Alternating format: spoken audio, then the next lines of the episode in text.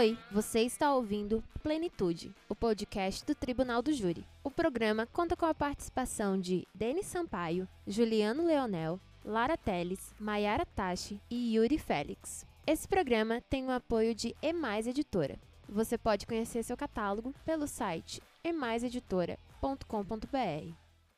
Olá, pessoal, tudo bem? Sejam bem-vindos a mais um episódio, bem-vindos e bem-vindas a mais um episódio do Plenitude Podcast, o seu podcast do Tribunal do Júri.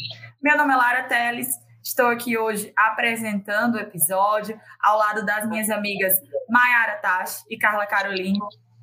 É, saudando também, aproveito a oportunidade aqui para saudar os nossos demais colaboradores do podcast, o Yuri Félix, o Denis Sampaio e o Juliano Leonel, que hoje não estão aqui presentes porque o episódio é exclusivamente das mulheres, exclusivamente feminino.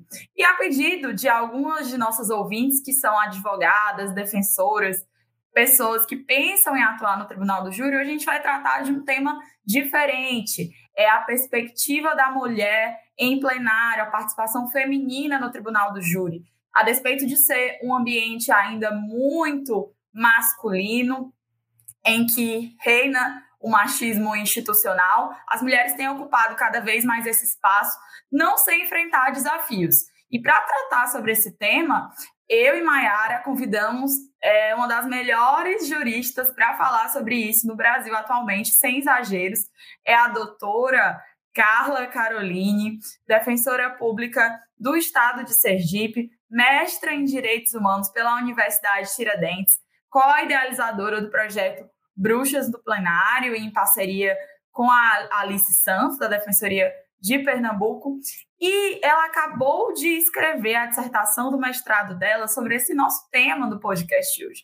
Então, ela tem muito a nos ensinar aqui. Vamos todos ficar bem atentas e atentos ao que a doutora Carla Caroline tem a dizer sobre esse tema. Aqui eu passo a palavra agora. Olá, ouvinte. Muito obrigada pelo convite. É com muita alegria que eu estou fazendo parte aqui desse podcast Plenitude, que traz esse, esse tema que para mim é tão maravilhoso, que é o Tribunal do Júri. E deste tema eu fiz a minha pesquisa, né, na minha, no meu mestrado, sobre violência institucional de gênero no espaço do Tribunal do Júri, que se, se apresenta de tantas maneiras, né? E eu escolhi estudar sobre a perspectiva das mulheres defesa técnica no Tribunal do Júri, né? As trabalhadoras do Tribunal do Júri, no caso advogadas e defensoras públicas em específico, trazendo essa perspectiva de como são essas dinâmicas de violência institucional. E aí é, é, interessante que toda vez que eu falava que eu pesquisava violência de gênero no Tribunal do Júri, as pessoas sempre me questionavam: ah, que tema interessante, e sempre imaginava que eu tratava ou da perspectiva da vítima ou da perspectiva é, da ré, né? E eu acho que uma das, das felicidades que eu tive foi esse ineditismo de é, começar a entender como é que acontece esse fenômeno é, de opressão em relação às mulheres que é, que enfrentam esse desafio do Tribunal do Júri, né? O Tribunal do Júri, pelas suas características, né, é, as suas características de estar num quase que numa intersecção entre sociedade e sistema de justiça, em razão da sua configuração de julgamento pelas pessoas comum do povo, traz essa carga né, de, de análise, não apenas da causa, mas da própria atuação dos profissionais que, que são agentes naquele, naquele espaço, essa carga de é, análise né, do comportamento dessas pessoas que transitam nesse espaço, né, seja o promotor, seja o juiz, a juíza, promotora, a defensora, a advogada, o advogado, é, na partir do momento que o profissional defesa técnica a profissional defesa técnica, o profissional acusação, a profissional acusação, passa a, a se expressar oralmente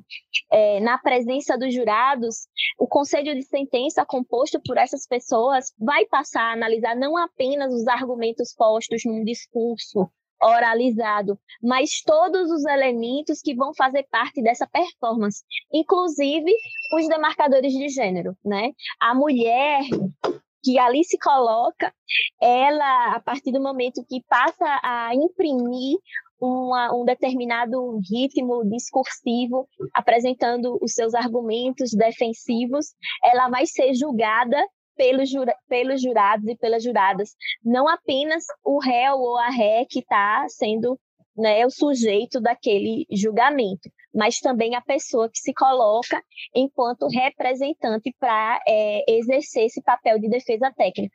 E aí, quando a gente passa a estudar, a gente percebe que, por mais que nós, defensoras públicas, estejamos numa situação de privilégio dentro daquele espaço, né, a partir é, é, a partir da análise dessa questão de classe, né? De dizer, ah, não, quem está ali é uma advogada, é uma pessoa de nível superior, com uma determinada formação privilegiada, ou então uma defensora pública, pô, investida, né, numa função pública, no agente público, muitas das vezes é, passa-se despercebido essas opressões de gênero.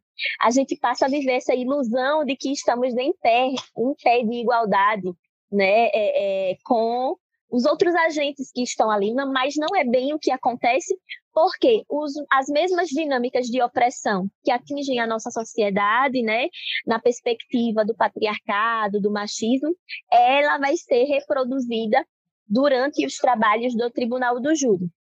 Nós, é, eu, durante a minha pesquisa, é, me acabei, né, é, coisas que eu pensava assim, que eu já imaginava empiricamente que aconteciam, eu pude é, constatar na prática. A exemplo de ataques é, fundados em questões de gênero, não apenas da parte adversa, mas também, inclusive, até de pessoas da própria plateia do tribunal do júri, é, que tenta sequestrar a fala né, da mulher que sustenta é, a defesa, interrompendo. É, é, a gente, eu tive exemplos, por exemplo, de manifestações da plateia que é, levantavam e dizia cala a boca sua vaca, né? Isso é um sequestro da fala. E a partir do momento que você tem uma reação dessa, a partir de um membro da plateia, ainda que a gente analise se tratar, por exemplo, de um familiar da vítima, a gente percebe uma minimização ou uma naturalização ou, como diz no popular da internet, né, no internetês, uma passada de pano para esse tipo de situação, que a mulher que se indigna, ah, não, ela está, ela poderia tirar isso por menos, ela não deveria levar tão a sério. E a gente sabe que esse tipo de situação, esse tipo de sequestro da fala, esse tipo de interrupção não aconteceria com um tribuno. Até mesmo porque a posição do tribuno ela é uma posição consolidada no imaginário da sociedade, enquanto uma pessoa que está investida de uma credibilidade intelectual. Mas a partir do momento que nós trazemos para o feminino, essa palavra tribuno torna-se tribuna, nós já não conseguimos é, posicionar o feminino neste mesmo lugar. A primeira coisa que vem à nossa mente quando a gente pensa em tribuna se trata do objeto, móvel, que compõe esse espaço. Então, quando a gente pensa em violência institucional de gênero, a gente é, percebe que o tribunal do júri, assim como o sistema de justiça, ele foi um procedimento que evoluiu juntamente com a nossa sociedade, né? E que assim como a nossa sociedade ela é patriarcal, as raízes do tribunal do júri também serão patriarcais. A partir do momento em que essa instituição e o funcionamento dela é pensado por homens, né? Ele é consolidado é, em termos dogmáticos, doutrinários, ele é completamente estruturado a partir de um pensamento masculinista. A partir do momento que as mulheres buscam uma emancipação profissional, reivindicam os, os, espaços públicos e passam a transitar profissionalmente dentro desses espaços, elas elas passam a reproduzir esse comportamento masculinista até mesmo a partir da sua educação nos bancos universitários, né? E isso é, é, e a gente vê como isso é forte, até mesmo no que diz respeito à defesa do feminicídio, mesmo sendo imprimida por uma mulher em tribunal do júri, isso não é garantia que ela reproduzindo esse pensar e agir masculinista, não vá reproduzir violências institucionais contra a vítima a partir desse lugar, né? Desse lugar de que ela na universidade, ela na sua graduação, na sua formação intelectual, não teve contato com o pensamento de juristas, mas juristas que rompem com a lógica patriarcal e que busca a partir de um outro lugar de não reprodução de violência institucional, imprimir no seu trabalho né, um novo pensar, uma nova perspectiva dentro de uma contraposição com esse pensar patriarcal masculinista nesse espaço.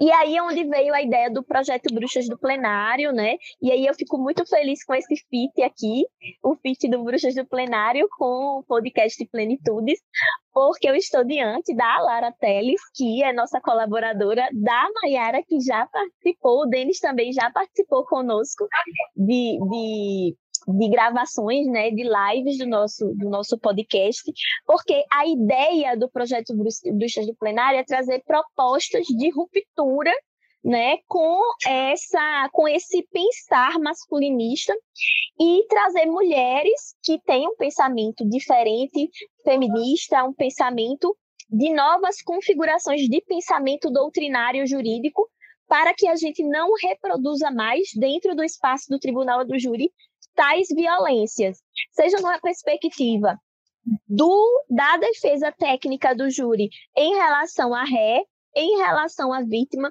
ou mesmo em relação aos seus pares, jurados, juradas, é, promotora, juíza, é a gente começar a pensar em como nós podemos ocupar esse espaço sem ser coaptadas pelo pensamento masculinista que impera dentro desses espaços, né?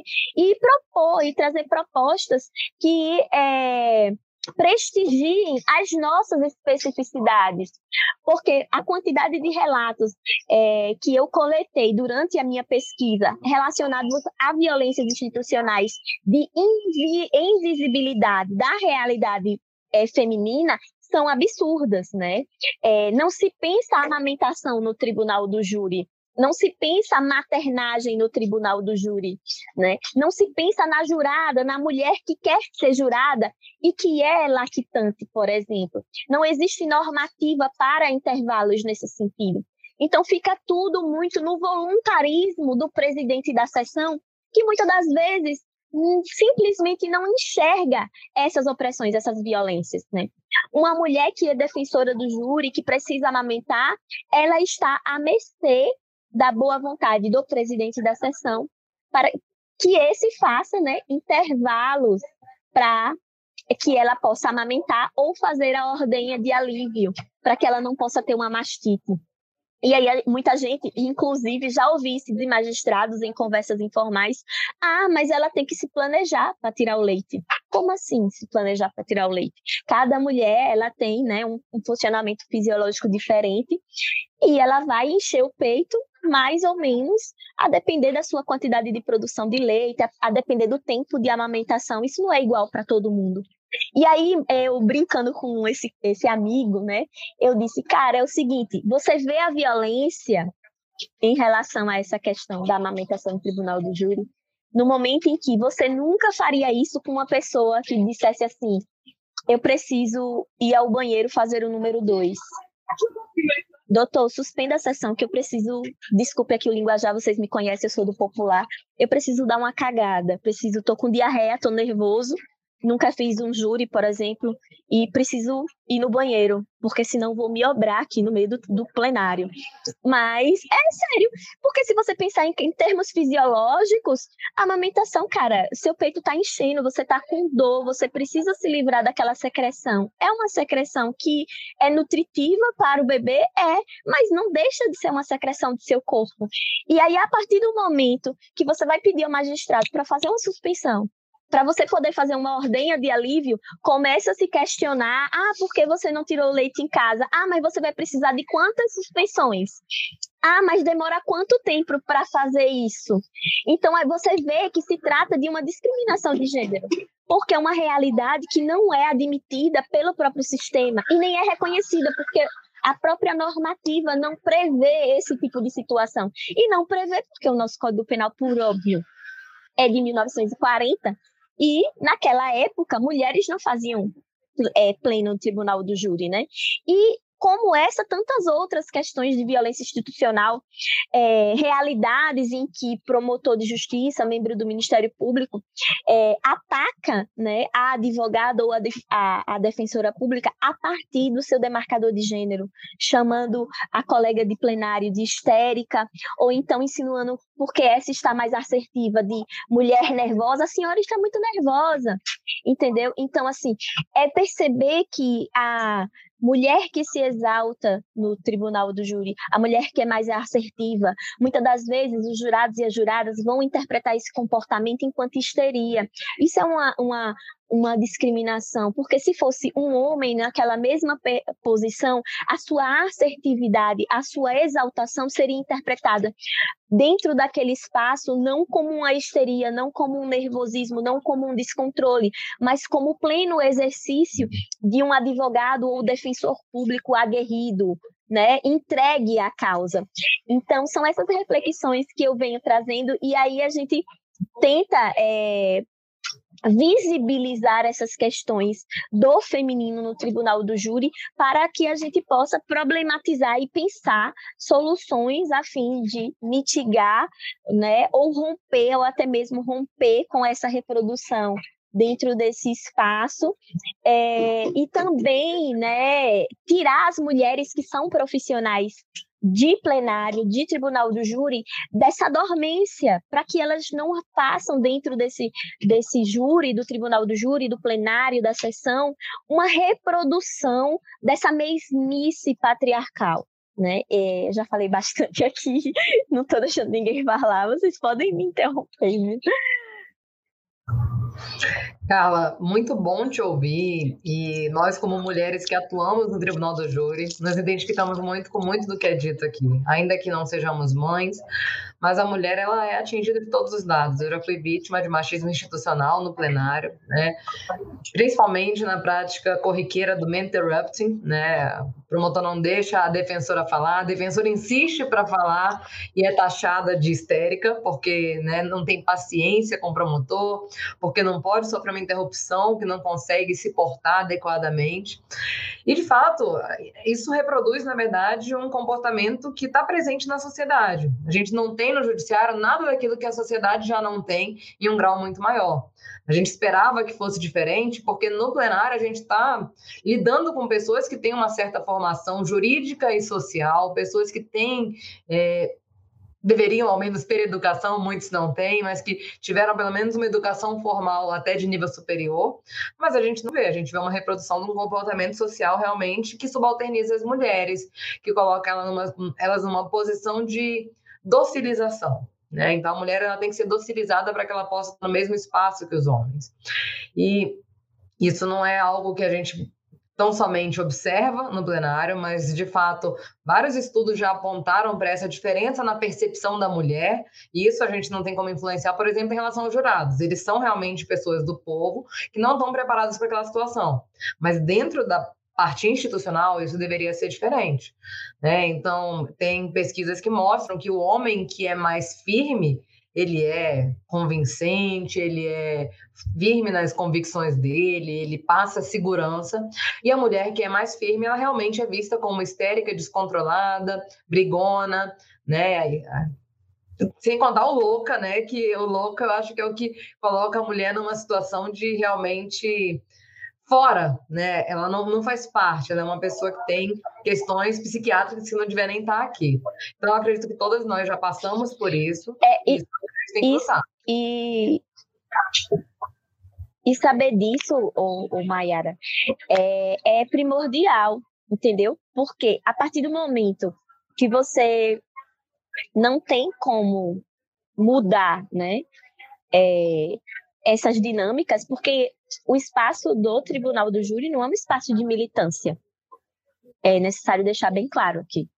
Né? O espaço do tribunal do júri não é um espaço de militância.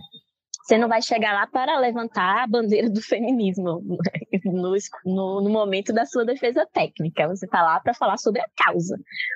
mas entender essas dinâmicas e da perspectiva do controle. Entende o que eu quero dizer? A perspectiva do controle, como é que eu posso lidar com as situações? Eu sou interrompida pelo seguidamente pelo promotor de justiça. Como é que eu vou trazer isso a meu favor? Entende? Eu posso, é, é, a partir, é, conhecendo essa dinâmica, passar a ter o controle sobre é, ter controle sobre ela. Você acaba por é, dar mais confiança ao seu trabalho. Porque no momento que o promotor começa a te interromper seguidamente, você, em vez de, de se irritar com isso, você pode chamar a atenção dos jurados para esse fato. Porque você percebe que aquilo ali é uma manifestação de um machismo institucional.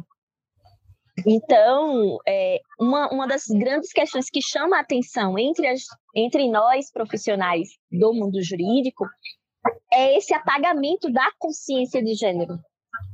As mulheres, por terem alçado uma emancipação profissional, elas acham que estão de, distantes dessas dinâmicas. E muitas das vezes, no exercício do seu trabalho, elas sofrem essas violências e não percebem que estão sofrendo violência de gênero. Isso que é o mais triste. E, e ao não perceber, ela não tem controle sobre, ela não passa, ela não, não, ela às vezes tem um comportamento que corresponde, né, à violência que ela está sofrendo, que vai reforçar essa essa essa perspectiva, porque ela vai se irritar, ela vai tentar falar mais alto, ela vai começar a querer bater boca. E aí é aquele momento que aquele homem escroto diz: estão vendo como ela é histérica, tá gritando porque não tem argumento. Sabe? Então, assim, é necessário essa consciência de que, porque nós não vamos deixar de ser mulheres, né? Não vamos deixar de ser mulher. E o Tribunal do Júri não é um espaço para militância né, feminista. Então, o que se propõe é essa consciência de gênero para as trabalhadoras desse espaço do Tribunal do Júri, a fim de que elas, tendo consciência dessas, desses influxos, elas possam é, lidar melhor com isso, né? Lidar e usar isso a seu favor. Por que não usar isso a seu favor, né? Porque é uma performance. Exatamente, Carla. Eu acho que a gente tendo essa consciência do nosso espaço, do nosso papel e de como essas coisas chegam até nós, a gente pode sim e deve sim usar isso a nosso favor, porque a gente já tem uma carga muito grande que é usada em nosso desfavor. Então, às vezes, a exposição desse tipo de situação no plenário, mostrando para os jurados até mesmo a conduta abusiva por parte da outra parte, mas aí você tem que ter inteligência emocional para isso, né? Você tem que ter chegado nesse ponto de ter inteligência emocional. Isso é um processo, então, que é um processo interno, mas que se você levar isso de forma externa, pode ser extremamente favorável e pode ter resultados até muito melhores do que se não houvesse o tal do machismo institucional. Né? Então, a exposição do machismo institucional, que às vezes não é nem percebida, pode trazer frutos. Né? É isso que eu penso também. E só complementando, eu costumo dizer que nós entramos no, em plenário, principalmente no papel de defesa técnica, do mesmo modo que o, os nossos assistidos entram, condenados. Claro que a gente muitas vezes consegue reverter e o réu, a ré sai absolvida, mas a mulher entra em plenário com a presunção de incapacidade ou de, no mínimo, dúvida da sua capacidade. Então, quando mesmo anos depois de estar bastante tempo militando no tribunal do júri, atuando, escrevendo sobre o assunto, tendo até um certo reconhecimento, mesmo assim, aquele jurado do interior do Ceará não me conhece, ele não sabe quem eu sou, ele só vai me julgar pela minha aparência e pelo meu gênero. E isso é triste, sim, mas eu acho que a gente tem que aprender a dançar conforme a dança, como a Carla falou, né? Não adianta para o nosso assistido, a gente tem que utilizar isso a nosso favor. E aí o que eu percebo é, a gente entra com presunção ali de dúvida, pelo menos, da, sobre a nossa capacidade enquanto tribunas. Mas à medida que o júri vai se desenrolando, eu vejo que o machismo é utilizado a nosso favor no seguinte ponto: nossa, apesar de ser mulher, olha como fala bem, olha como está expondo direitinho. Então é nessa hora que a gente dá ali, que a gente lacra em cima do machismo, né? E tenta utilizar é, toda essa situação desfavorável a favor do nosso assistido, da nossa assistida, que no final das contas só quer ser respeitado, ter seus direitos respeitados e não quer ser vítima de um julgamento injusto. Afinal de contas, não é sobre nós, né? É sempre sobre eles e nós acabamos sendo é, sujeitos ali, interpostos do caminho dele até a sua sentença. Mayara, quer complementar? Eu já me sinto extremamente contemplada pelas falas de vocês, mas eu queria agradecer muito a participação da Carla.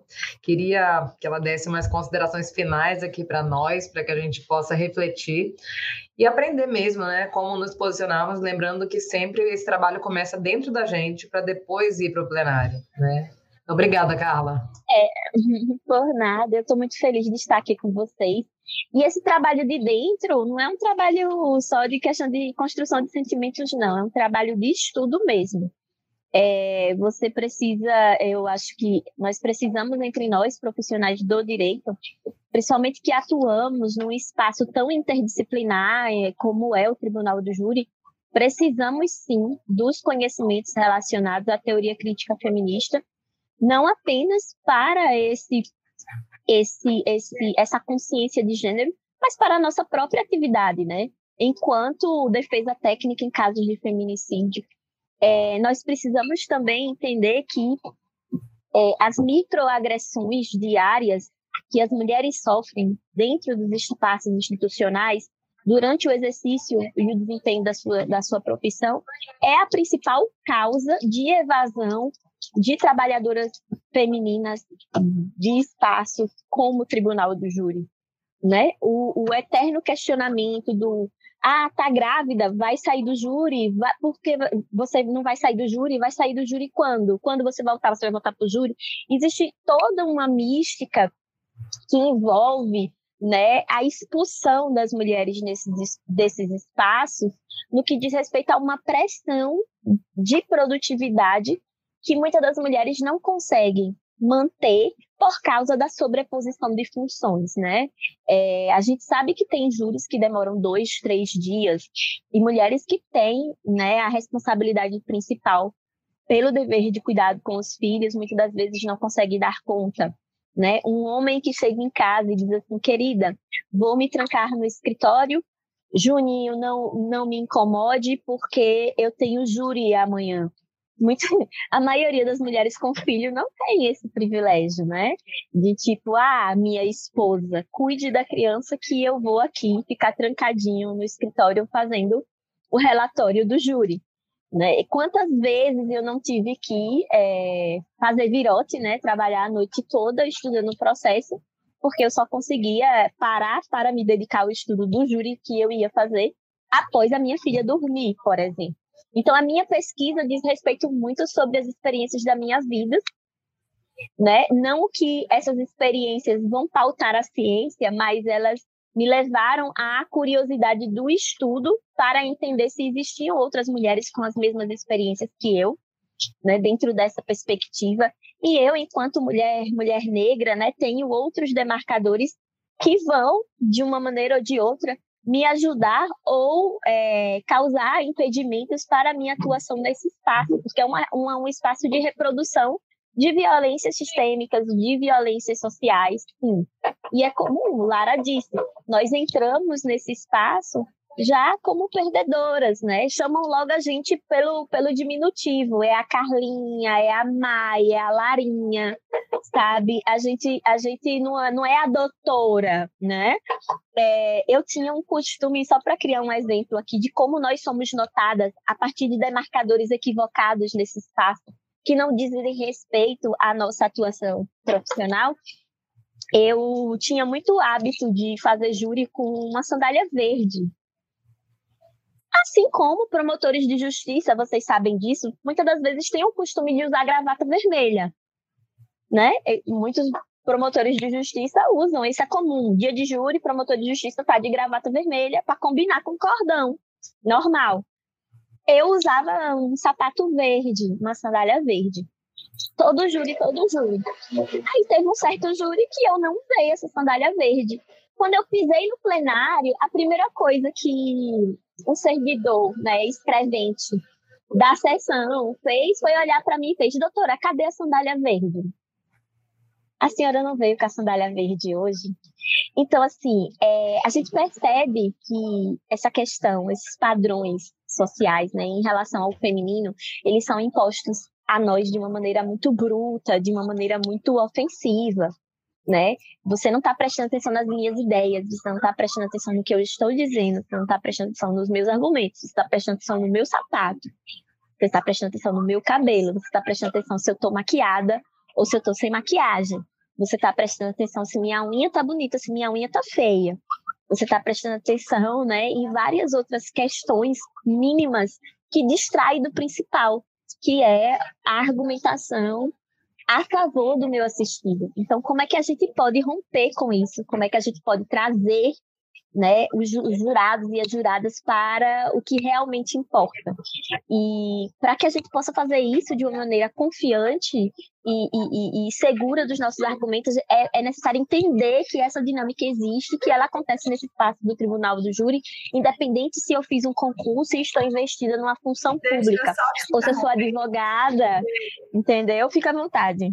Deixa eu só te interromper, porque uma vez eu estava num, evento, que eu não vou dizer o lugar para não revelar aqui os personagens, e veio uma advogada conversar comigo, veio uma advogada muito muito estudada, muito bem sucedida e com uma carreira brilhante no Tribunal do Júri, mas ela veio me, me, me perguntar qual era a minha opinião sobre usar brinco grande no Tribunal do Júri, batom escuro, porque ela tinha feito um curso aí com, com um rapaz, um, um, advogado do júri muito famoso, que tinha dito que mulher defensora advogada no júri não podia usar batom forte, não podia usar brinco grande, porque ficava parecendo, aqui com o perdão da palavra, rapariga.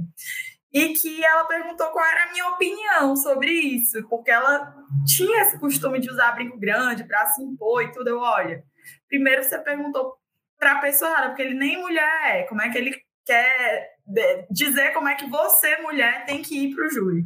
Segundo, a opinião dele é extremamente machista e eu tenho pena das opiniões que ele expressa perante juradas mulheres, principalmente capitais, né, que tem uma consciência antimachista bem maior. Segundo, claro, bom senso na escolha de como você se vai, vai se portar perante o tribunal do júri.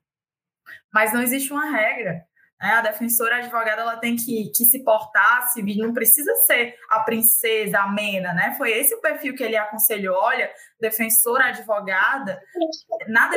Eu até dou risada de ouvir isso, porque eu uso cabelo azul. Ai, sabe? e, e eu falei, olha, eu, fiz... eu sou a dona da mas eu, se for nesse, nesse, nesse, nesse conceito dele aí, eu vou bem vocês sabem como? Eu vou perder todas, porque o último, o último eu tô de cabelo azul. Fiz júri essa semana de cabelo azul. O réu foi absolvido, então. Né? Então, né? então, é, então né?